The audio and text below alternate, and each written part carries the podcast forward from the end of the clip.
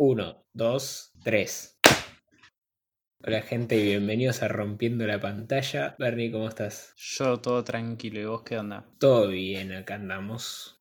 Bueno, gente, hoy les traemos Hollywood de Netflix, la nueva serie de Ryan Murphy.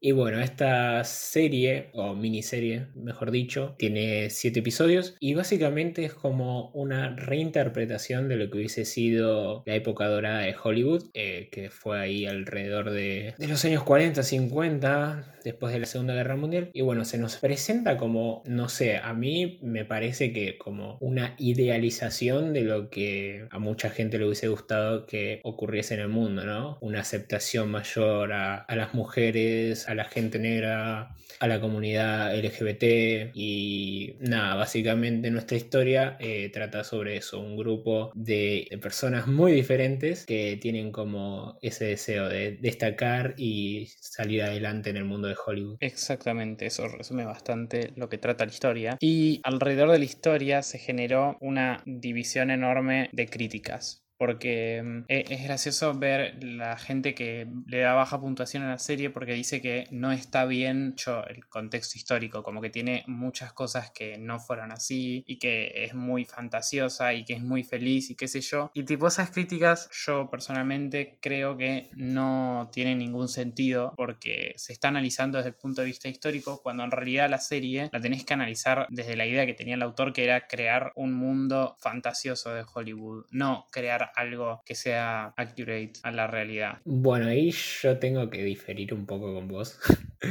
Pero no sé, a mí me parece que si bien sabemos que el autor quiere transmitir esta reversión de Hollywood, o sea, no podemos tomar como desde este punto cero adelante, porque se nota que, eh, por así decirlo, entre comillas, es nuestro universo en un punto, antes de dividirse, por así decirlo. Pero nada, porque se nos muestra que hay temas de racismo. Entonces como que me parece que, onda, está buena la idea que tenía el autor, pero como que en algunos momentos hay agujeros en la trama y hay como un poder del guion que ayuda bastante. Sí, eso tenés razón. El poder del guion te, lo acepto que tenga... Hay a veces donde decís tipo, what the fuck, tipo, esto es como que no tiene ningún sentido, salió de la nada porque tenía que parecer esto. Pero por otro lado, creo que es medio la idea en general que quería transmitir la serie de que, o sea, lo tratan en la misma serie. En un momento están escribiendo esta historia sobre May y la protagonista se suponía que se iba a suicidar porque se rinde ante Hollywood y todo lo que le hicieron, pero al final deciden cambiar eso y hacer que la protagonista no se suicide y nada, y siga su vida normalmente para demostrar que Hollywood no le iba a ganar. Y creo que quisieron hacer lo mismo con la serie. Como que parecía que iba a tener un final así, medio de nos venció Hollywood y al final revivir y que salga todo exitosamente en su mundo de fantasía, como lo contrario que pasó en la realidad. Pero quizás sí podrían haberlo hecho que sea más verosímil. Quizás fue medio mucho poder del guion. Claro, lo que pasa es que es eso, es como que podés crear un mundo fantasioso en el que busques representar a estas minorías, pero no necesariamente con, no sé, se me hizo como demasiado exagerado. A mí me pasó que en el último capítulo, en los últimos dos capítulos, como que ya me empezó a embolar bastante la serie. Es como que llegaba a este punto en el que ya sabías que iban a ganar, que les iba a ir bien, qué sé yo, y me parece que ese fue el problema Claro, que era como muy obvio. Pero bueno, sí, sí, o sea, si eso lo hubieran tratado mejor. Igual yo me enganché con la historia, pero conscientemente sé que era muy obvio todo lo que iba a pasar. Y otra cosa rara, tipo, así saca del... Faneaste mucho. muy fan. No, yo sí, yo sí faneé con la serie, pero conscientemente que había cosas que nada que ver. Pero que te iba a decir que había una escena que era tipo demasiado exagerado el poder del guion, que es cuando le queman la película y se sacan otra película del baúl de un auto, es como, ¿what? Es verdad, es como que, no, sí, justo yo estaba planeando hacer una copia porque sabía que iba a pasar algo así. Mm, señor. Claro, porque además para eso no tiene sentido, porque el personaje te argumenta que él iba a hacer una copia porque sabía que el otro editor iba a arruinar la película. Pero cuando vemos la escena donde este editor se entera que le están editando la película, se sorprende el chabón de que se la están cambiando. Se queda como, ¿para qué es esto? ¿Qué está pasando acá? Y en esa escena es donde le roban la película. O sea, el, tipo como que hizo la copia y después se sorprendió. Es como que no tiene sentido, no, no sé si se entiende, si me explico bien. Sí, sí, sí, sí, se entiende. Pero bueno, dentro de todo, o sea, dentro de estos temas de que la serie se puede hacer muy predecible o estos agujeros en la trama, eh, me parece que es interesante. O sea, los primeros capítulos se me hicieron muy interesantes, como que se nos muestra lo que pasaba en Hollywood y que hasta, no sé, hasta pocos años medio que se empezó a, develar el tema de, los abusos y todo eso. Eso me pareció como que estaba, estaba bueno que, lo tratasen. Sí, a mí me parece que está bueno eso, que se hayan metido como en, en, la parte turbia y oscura de Hollywood, que es en parte lo que me llamó a ver la serie.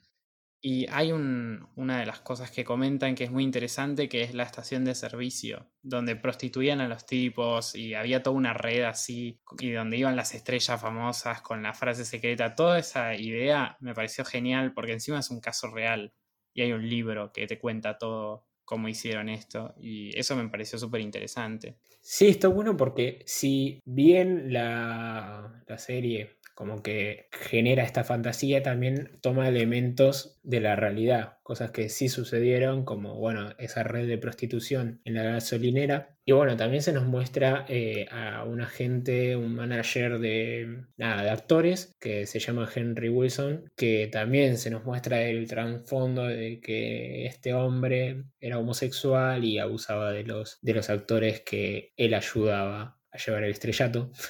Y acá fue donde un poco también flojeó el guion, porque si bien se nos muestra el tema de los abusos, de lo que hizo con, con Rock eh, Hudson y, todo ese tema, eh, medio que llega un punto en el que lo dejan de lado y después al final de la serie lo vuelven a retomar que, que Henry se, se super arrepiente y le pide perdón. Pero me parece que ahí, eh, no sé, me hubiese parecido interesante que indagasen un poco más, como que también se luchase por, por eso en el tema de, de la historia. Sí, a mí eso me hizo ruido también, ¿eh? Tipo, cuando lo vi y el tipo le estaba perdonando, me quedé como, ¿what? Tipo, el chabón abusó un montón de gente, abusó al mismo tipo al que le está pidiendo perdón, y es como que medio que le dice que no lo va a perdonar, pero termina haciendo una película con él en vez de tipo tomar acciones legales. Todo eso me quedó como, mmm, tipo, si vas a hacerlo idílico, hacelo también en las cosas que tienen que ver, porque da como medio un mensaje de, bueno, pero se puede perdonar. Es como que eso quedó raro para mí. Pero bueno, qué sé yo. Sí, como que ahí... Cosas de, de la serie. Sí, sí, sí, como que ahí un poco medio extraño, porque nada, es un tema que hasta día de hoy también sigue sucediendo y recién hace unos años empezó todo el revuelo de que la gente lo denuncia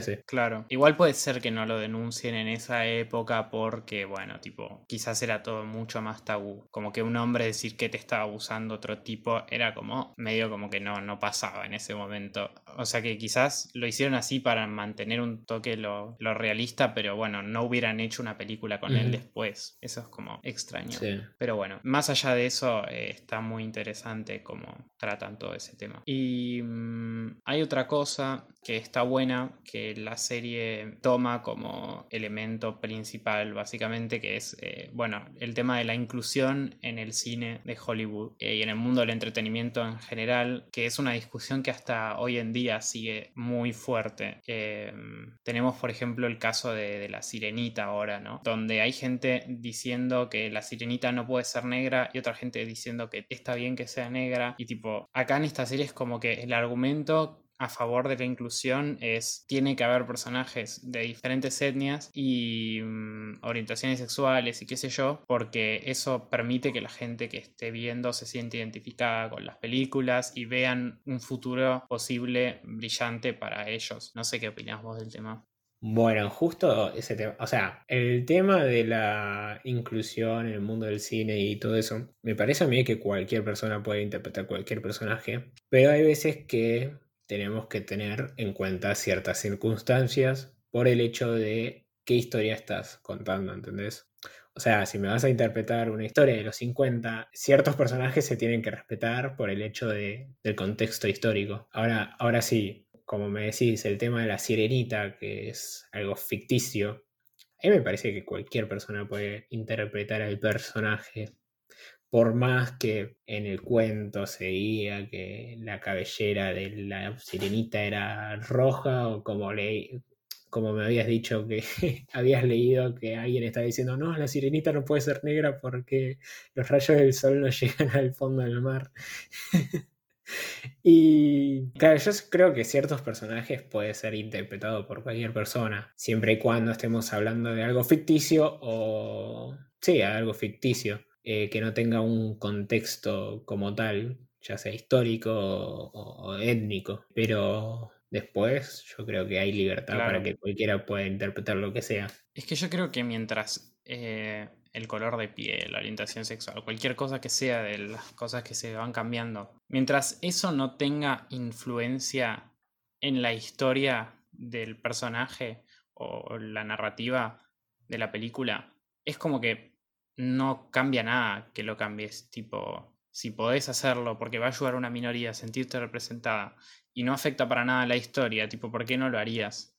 ¿Qué es lo que está diciendo acá la película? O sea, vos no vas a poner una historia sobre esclavitud, pero poner un personaje blanco, porque no tiene ningún sentido. O si estás contando una historia sobre eh, los problemas que tiene una mujer en el mundo eh, machista, como por ejemplo el silencio de los inocentes, que tenés a, la chica esta y te, te muestran un montón de escenas donde están los hombres, qué sé yo, siendo misóginos y nada, cuestiones machistas, no podés cambiarlo por un hombre ahí el personaje si haces un remake, porque sobre eso trata la película. Pero en casos como La Sirenita, claro, tipo, me parece que no es relevante el color de piel del personaje para la historia, porque es una adaptación de una fantasía. O sea, es como que la gente que dice, no, lo tienen que adaptar igual a la película, no entiende que una adaptación no es hacer igual a la obra, es hacer algo con la obra que ya tenés. Una adaptación misma puede solamente ser